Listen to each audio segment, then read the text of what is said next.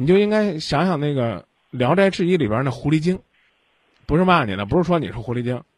你看那狐仙们，啊，有什么搬运之术，有什么法力，但是呢，往往那些故事里边的小狐狸仙们，总是和自己心爱的男人过着清贫的生活，图的是什么呢？图的就是那份安逸和幸福。出来偷个鸡摸个狗，狐狸不会吗？上东家搬个金弄个银，他不能享受吗？没有，他们赔的是什么呢？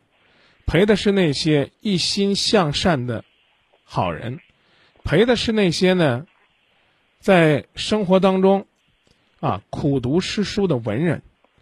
你见有几个那小狐仙们去陪地主老财了？去陪皇帝花天酒地的，也就那苏妲己，人家肩负着祸国殃民的重任，你明白这意思了吗？谁不会去糟啊？我还要把这句话给你重复一遍，尽管你身边那个男人没为你花钱，这个世界上的男人有两种，一种是为你花钱的男人，一种是为你攒钱的男人。为你花钱的男人是想买断你的青春。为你攒钱的男人是想陪伴你终身。鉴于你今天说了花花言巧语、甜言蜜语，我决定呢再把这两句呢改改。这个世界上的男人还有两种，一种呢是在你面前花言巧语的男人，一种是在你面前沉默不言的男人。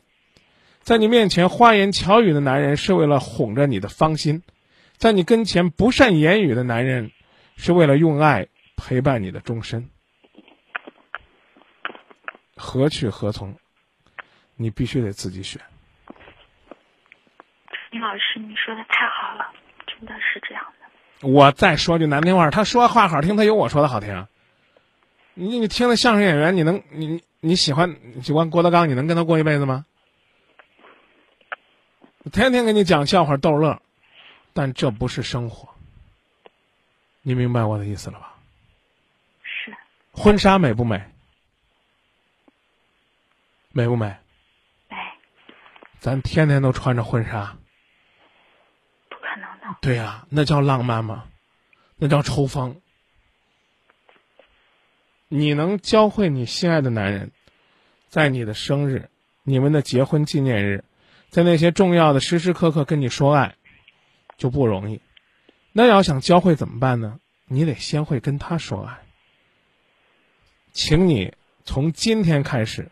爱你的丈夫，在这之前，你最多是喜欢，喜欢被他宠着的感觉，喜欢占有他、利用他，而不是爱。你再琢磨琢磨这个道理，是好吧？就这啊。谢谢你，张明老师。祝你幸福。我一定会珍惜我的婚姻的。珍惜眼前人。啊，再见。我一定会记住的，谢谢。嗯，再见。